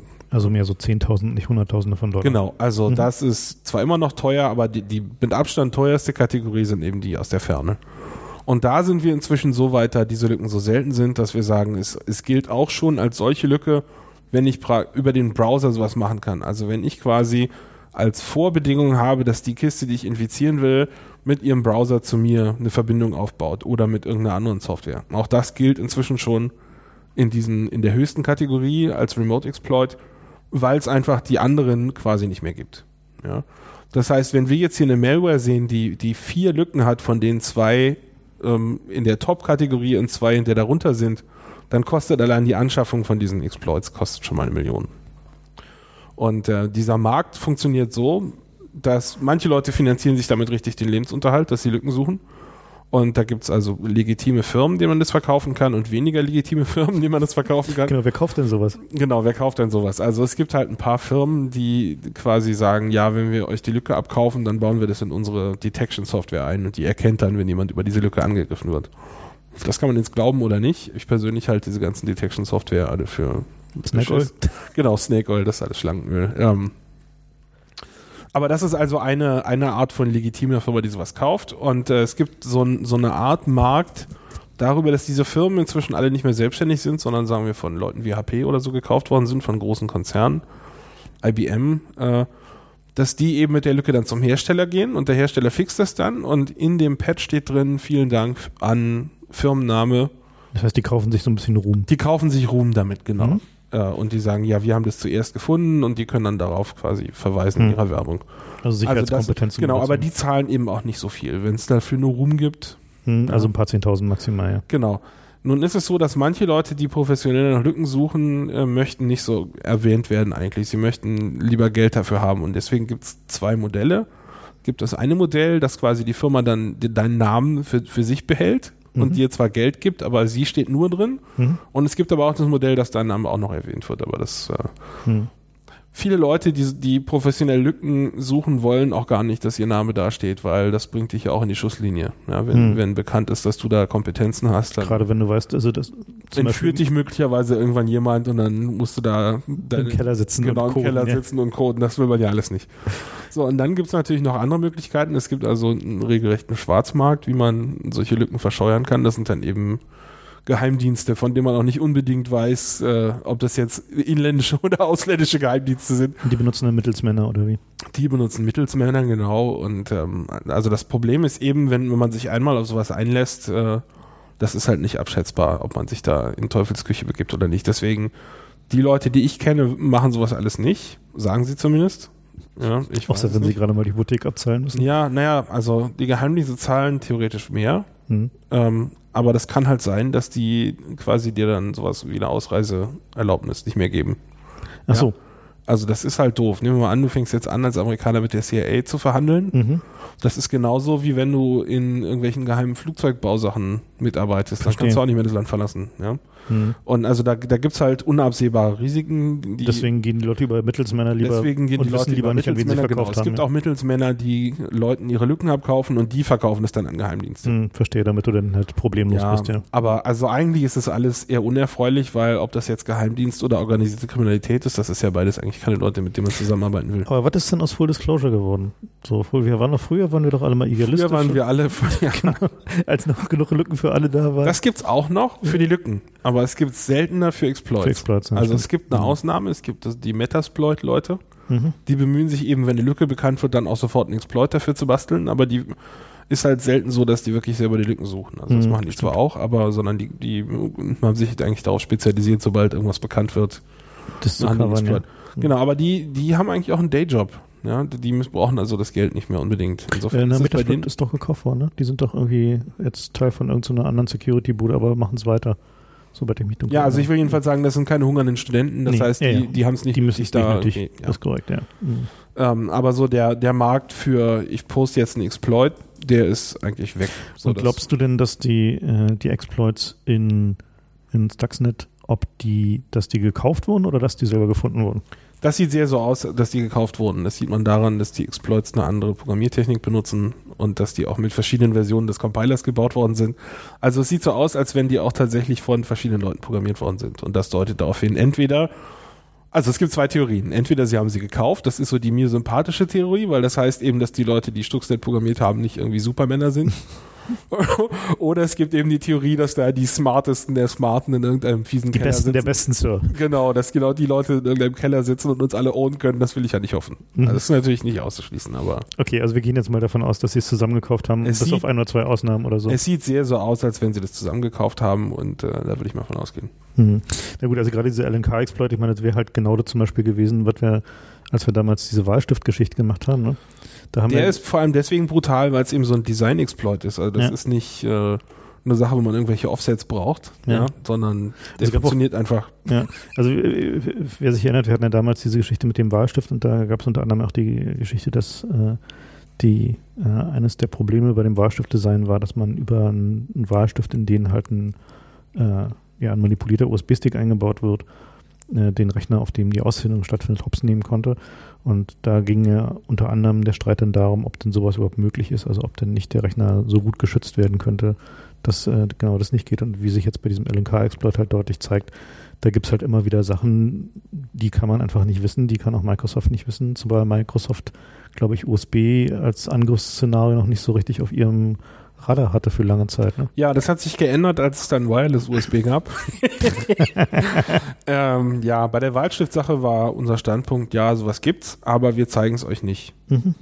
Und äh, wir hatten auch keinen greifbar, können wir mal ganz ehrlich sagen, aber wir haben auch keine Lust gehabt, danach zu suchen, denn wenn, also man ist eigentlich als, als äh, wenn man da in der Bringschuld ist, hat man eigentlich immer verloren. Denn wenn wir jetzt so einen Exploit finden und den zeigen, dann gehen die damit zu Microsoft und Microsoft fixt es und dann sind wir auf Square One ja, und Mhm. haben gerade einen Verdienst von einer halben Million ausgeschlagen, wenn wir Ja. das auf dem Schwarzmarkt hätten versteuern können. Also Ja. ich, was wir natürlich nicht tun, äh, gleich mal dementieren an der Stelle. Mhm. Aber also das ist eigentlich, da, äh, da können wir keinen Gewinn mitmachen, wenn wir jetzt irgendwelche Exploits rausrücken, um den Wahlstift irgendwie argumentativ vor Gericht äh, Ja, gut, da ging es halt auch tatsächlich ums Prinzip und äh, wie sich jetzt halt gezeigt hat, äh, war unsere Argumentation mit dem Prinzip vollständig richtig, Genau. dass nämlich solche Exploits unterwegs sind und das, dass es sie gibt und dass halt im Zweifel einen Schutz dagegen, äh, also jetzt gegen diesen LNK-Exploit äh, hätte es de facto keinen Schutz gegeben, egal was da für ein Betriebssystem drauf und wie gut es abgesichert ist. Naja, also wenn es Linux gewesen wäre. Du bist dir so sicher, dass der Linux, Linux kann kein LNK. to- total Linux hat Desktop-Dateien, die sind auch total unsicher. genau. Ähm, ja, also man kann natürlich alles irgendwie angreifen, aber Ja, genau. Also das ist halt eben genau eigentlich der Punkt. Also man kann eben alles irgendwie angreifen. Äh, das zeigt ja schon, also der, die Mühe, die da reingesteckt wurde in diesen Stuxnet, äh, hämmert ja genau diesen Punkt rein. Man kann eigentlich alles irgendwie angreifen, wenn der Aufwand, den man treibt, groß genug ist. Und genau den Aufwand haben sie da offensichtlich getrieben, um eben mal irgendwie eine Anlage anzugreifen, die sonst äh, off limits ist, offensichtlich. Ja? Es zeigt auch ein schönes Dilemma auf, denn ähm, also es gibt ja normalerweise so die Argumentation, ja, wir patchen immer alles. Ne? Das hat aber den Nachteil, dass man am Internet hängt. Mhm. Ja, und dann kann man sagen, okay, aus Sicherheitsgründen hängen wir uns nicht ans Internet und dann müssen wir auch nicht patchen. Und dann sieht man eben, das stimmt nicht. Also Mhm. Stuxnet hat nicht nur die, die neuen Vulnerabilities benutzt, Ja. sondern eben auch die alte, die der Configure-Wurm auch schon benutzt hat. Mhm. Und wenn man jetzt so, was ja durchaus anzunehmen ist, dass so eine Anlage, die nicht am Internet hängt, Nicht gepatcht dass ist. die auch nicht gepatcht ist, na klar. Und dann kommt man auch mit so einer alten Vulnerability innerhalb der Anlage überall hin.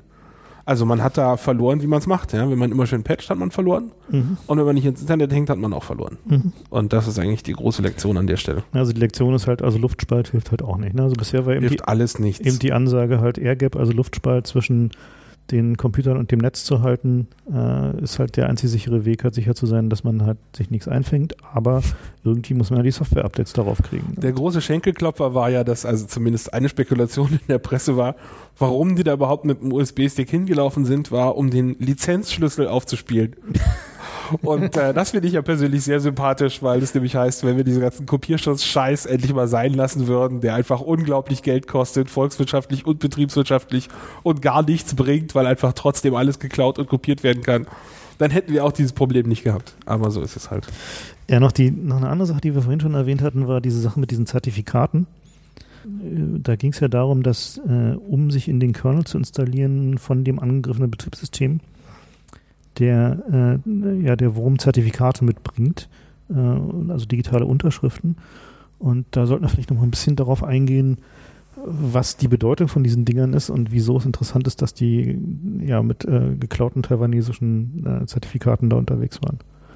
Ja, das war eine der frühen Versuche, gegen Malware vorzugehen. Also die, die Idee, dass man so einen Antiviren-Scanner hat, der eben deine Dateien alle anguckt und sagt, oh, den kenne ich, das ist ein Virus das ist halt, äh, auf Dauer kann das nicht skalieren, weil einfach die Viren schneller nachkommen. Man kann per Definition nur die finden, die bekannt sind oder die bekannte Methoden anwenden.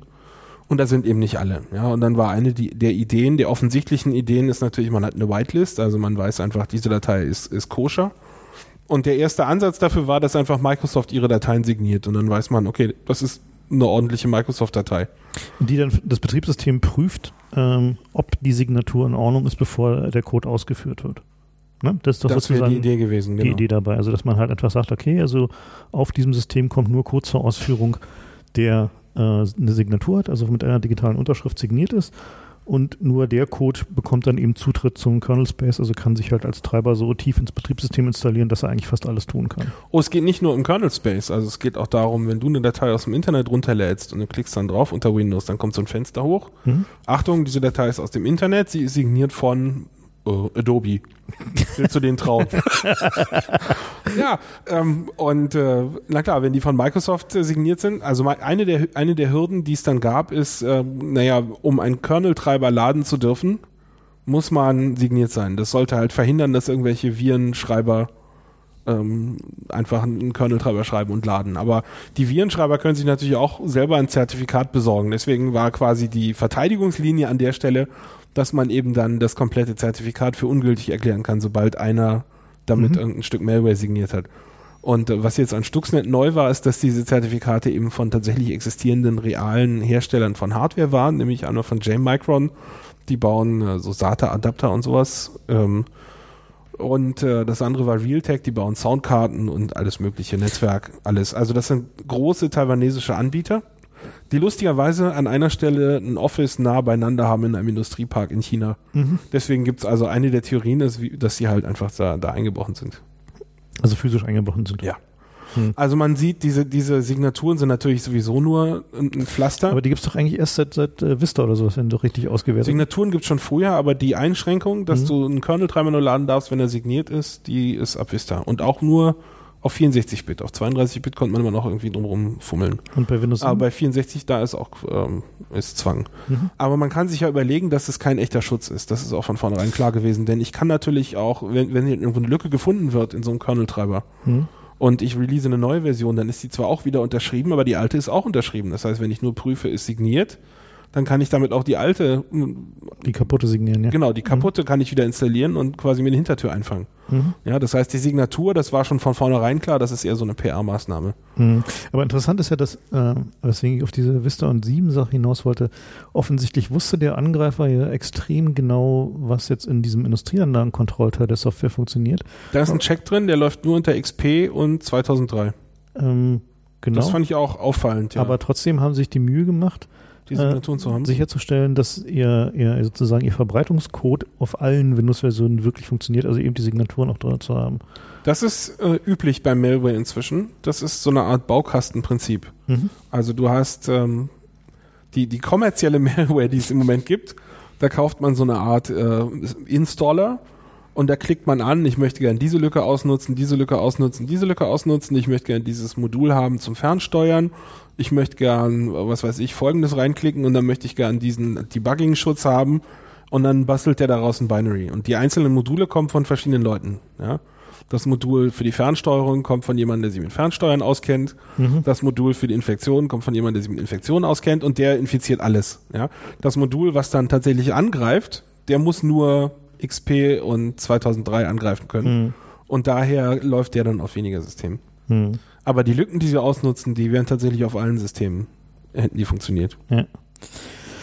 Also die, diese Signaturgeschichte wirft natürlich nochmal ein äh, interessantes Licht auf dieses generelle Problem mit dieser äh, Public Key Infrastruktur, die dahinter steht. Also das ist im Grunde alles scheiße. Das können wir vielleicht an der Stelle mal ansagen. also die, und zwar das Problem ja, dass, äh, was Hefe ja gerade schon sagte, diese Geschichte, dass der äh, wenn so eine Signatur mal verloren gegangen ist, dann muss die ja irgendwie widerrufen werden. Also dann müssen alle, bei denen diese Signatur installiert ist, muss denen irgendwie mitgeteilt werden, dass diese Signatur jetzt leider gerade verloren gegangen ist, wenn man es dann bereits mitbekommen hat, was sie offensichtlich nicht mitbekommen haben.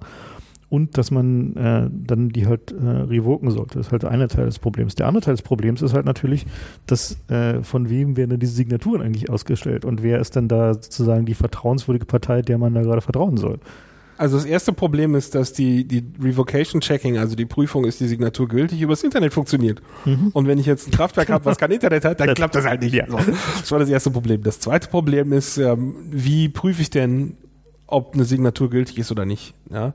Das läuft normalerweise so, dass man X509 benutzt. Das ist so der, der Standard, den man da hat für, für Signaturen im Internet. Das geht auf den ISO-Standard zurück. Und das funktioniert so, dass man einen ursprünglichen Root-Zertifikat-Herausgeber hat. Das ist jemand wie, sagen wir, VeriSign oder Microsoft macht sowas auch. Ähm, und der hat dann ein Zertifikat, das ist irgendwie 30 Jahre gültig. Ja, da steht dann sowas wie, läuft aus äh, 2063. also irgendwann weit genug in der Ferne, dass wir das gerade noch abbilden können mit unseren Zeitformular-Darstellung äh, im Computer. Und mit dem Zertifikat unterschreibt man dann ein anderes Zertifikat. Also es gibt so die Operation, die man hat an der Stelle. Kryptografisch ist, dass ich was unterschreibe, also ich signiere das. Und das bedeutet quasi, dass jemand, der das Stück Daten hat und meine Signatur sehen kann, dass diese Signatur nur von mir hätte kommen können, weil da ein Stück Daten beteiligt ist, die ich nie rausgerückt habe. Ja, man unterteilt quasi diese Kryptosachen in einmal einen privaten und einen öffentlichen Schlüssel und den öffentlichen, den gebe ich halt allen und mit dem öffentlichen Schlüssel und meiner Signatur kann man prüfen, dass die Signatur nur von meinem privaten Schlüssel hätte kommen können. So funktioniert das. So, das heißt jetzt, wenn VeriSign eine Root-CA hat, so nennt sich das, CA ist Certification Authority, also wenn die so ein Root-Zertifikat haben, dann müssen die das verbreiten, damit alle Leute, die die, die Zertifikate, also die Signaturen prüfen wollen, die müssen dann eine Kopie von dem, von dem Root-Zertifikat haben, damit sie das prüfen können. Äh, und das heißt, dass Windows oder auch sowas wie Firefox, also jeder, der Zertifikate prüfen will, der muss eine Liste von Root-Zertifikaten haben, denen er traut. Und diese Liste ist erschütternd lang, wenn man sich das mal ansieht bei, bei Windows oder in seinem, Firefox. In seinem Browser mal aufklappen. Äh, das solltet das, ihr alle mal tun, das ist nämlich augenöffnend. Da gibt's und das Security, die Zertifikate, wenn ihr da alle vertraut, da sind auch irgendwie etliche chinesische Regierungsbehörden dabei und Na, die Telekom ist die, dabei, das ist ja eine deutsche Regierungsstelle, wenn wir das mal mhm, und also mit so, den Chinesen vergleichen. So ungefähr alle, so die, die irgendwie groß sind, irgendwie Institutionen sind, sind da drin. Aber eine auch jede Menge. Telekom ist da drin. Aber auch jede Menge so lustige kleine Buden, die irgendwas, also also die es teilweise auch nicht mal mehr gibt. So, also gerade bei Firefox. noch nie gehört hast. Bei Firefox sind, äh, fiel es mir auch neulich wieder auf, da sind halt jede Menge äh, Firmen drin, die, äh, ja, ich weiß nicht, die gibt es glaube ich gar nicht mehr oder so. Und da ist völlig unklar, in wessen Händen aus der Insolvenzmasse dann irgendwie das Zertifikat gelandet ist, mit dem man da irgendwie Sachen unterschreiben kann. Also die äh, Also der Punkt ist jedenfalls, wenn, wenn jetzt ein Stück Code kommt und bei deinem Windows in den Kernel geladen will, geladen werden will, dann prüft Windows die Signatur und guckt, ob das von einem vertrauenswürdigen Signator unterschrieben wurde. Und zwar nicht direkt, sondern es gibt da eben so eine Kaskade. Aber am Ende kommt es raus bei Leuten wie VeriSign. Ja, und die, also bedeutsam ist es halt auch, weil genau derselbe Mechanismus wird halt verwendet für Webseiten, die per SSL, also wenn dann oben HTTPS in der Browserzeile steht, genau derselbe Mechanismus wird da verwendet und genau da werden auch genau dieselben Zertifikatmechanismen verwendet, eben diese Public Key Infrastruktur. Und da gibt es halt auch allerhand Methoden, uh, um die anzugreifen, so, also unter anderem äh, sich einfach das Zertifikat für die Webseite, die man gerade besuchen will, äh, unterschreiben zu lassen von einem der, äh, der Großen oder wenn man selber so ein Zertifikat in der Hand hat, es dynamisch zu machen. Was dann passiert ist, dann sitzt der Angreifer in der Mitte zwischen dir und deiner Bank zum Beispiel oder dir und deinem Oppositionsblock, was du gerade irgendwie pflegen möchtest. Und äh, was er dann tut, ist, er nimmt halt die, äh, die Signatur von der Webseite und fälscht die. Und zwar so, dass dein Browser dir nicht anzeigt, dass es sich gerade verändert hat. Es gibt jetzt da relativ wenig Methoden. Es gibt halt ein Firefox-Plugin, was äh, in der Lage ist zu erkennen. Das werden wir auch noch verlinken. Ja, also diese, diese Zertifikate, diese ganze Zertifikatsgeschichte ist halt ein relativ äh, unschönes Thema, was uns sicherlich nochmal weiter beschäftigen wird.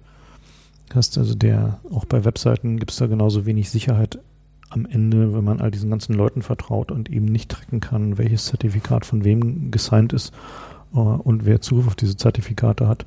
Also da ist halt also ziemliche Augenwischerei statt Sicherheit. Das kann man schon kaufen als Produkt fertig für Law Enforcement Agencies. So ein Teil, was eben dann eine eigene CA hat, die in, in Browsern drinsteht. Mhm. Und äh, wenn ich jetzt hingehe und mich zu, was weiß ich, der Postbank oder was äh, connecten will per SSL, dann erkennt dieses Gerät das und, und baut schnell ein Zertifikat, was mit ihrem Kram unterschrieben ist, aber behauptet Postbank zu sein. Mhm. Und dann kann mein Browser den Unterschied eben nicht kennen. Das heißt, die, das ist, die Technologie, um das zu umgehen, gibt es schon und das ist derselbe Kram, der benutzt wird, um Malware aus eurem Kernel fernzuhalten. Mhm. Ja? Also der Stand der Technik ist äh, nicht gut. Wobei es im Wesentlichen ja nicht der Stand der Technik ist, sondern eben genau der Stand des Vertrauensnetzes, was halt dahinter steht. Also die, die, äh, die Frage ist, wem kann man da gerade noch vertrauen? Das Und ist halt sind unklar. Halt, sind halt zu viele Leute, denen da halt äh, per Default vertraut wird. Ja. ja. Na, auch wenn du die alle wegklickst. Also ich meine, das ist halt eine der größten, mit den meisten Signaturen an der Stelle ist, glaube ich, GoDaddy, die irgendwie so 5 Dollar Domains verscheuern. Mit Signatur. Na, also mit Signatur wahrscheinlich 15 oder so, keine Ahnung. Aber also jedenfalls billigst. Und da kann man sich vorstellen, viel geprüft wird er nicht. Mhm. Und äh, ja, also man, die Frage ist natürlich, wie kommt jetzt der Malware-Hersteller an die gefälschten Signaturen? Und der Einbruch ist eine Sache, aber erwähnenswert ist, dass es auch schon andere Malware gab, Botnetze, die auf den kompromittierten Rechnern geguckt haben, ob sie da nicht Zertifikate finden. Und die Signaturen geklaut haben. Und die Signaturen geklaut haben, genau. Also das ist schon seit längerem bekannt, dass das äh, quasi irgendwann kommt, dass Malware signiert ist und jetzt werden wir uns halt was Neues überlegen müssen, ein neues Pflaster. mit dem wir wieder ein halbes Jahr humpeln können. Ach, so ein bisschen Snake Oil. Na klar, genau. Ein Snake Oil Pflaster. Hilft gegen alles. Jo. So, damit wären wir, glaube ich, mal wieder durch. Äh, diesmal eine etwas längere Sendung geworden. Ähm, Nochmal der Hinweis, es ist bald Kongress. Wir suchen noch nach interessanten Vorträgen, insbesondere von Energieversorgern über Industrial Control Systeme, aber auch über neue Mehrwerttechniken und dergleichen Dinge mehr. Also ich denke mal zu Auch gerne über Uran äh, und Plutoniumgewinnung. über Stuxnet wird sicherlich auf dem Kongress einiges zu hören sein. Werden wir mal gucken, was da so an Vorträgen kommt. Wie gesagt, die Analysen laufen noch. Etliches davon ist momentan noch so ein bisschen unscharf und unklar, zumal es auch so viele verschiedene Varianten gibt. Ansonsten, ja, der Flatter-Button auf der Homepage äh, ist immer noch da. Für reichliche Benutzung sind wir dankbar. Dann können wir uns noch ein bisschen mehr Equipment-Upgrades hier leisten, obwohl dieser Fortschritt hier gerade doch schon sehr schon beachtlich schon ist. beachtlich ist. Das Aufnahmegerät kränkelt ja gerade noch ein bisschen, aber. Ja, genau, das wäre so das nächste, was wir dann mal ersetzen wollen. Also wenn ihr dann uns noch bessere Technik gönnen wollt, dann drückt doch mal auf den Flatter-Button. Ansonsten, ja, man kann auch noch für die älteren Sendungen flattern, falls ihr die noch nicht gehört habt. Die sind auch nicht so schlecht, wenn sie auch teilweise etwas akustisch äh, anders sind als diese hier. Ansonsten wünschen wir euch noch äh, viel Spaß und bis zum nächsten Mal.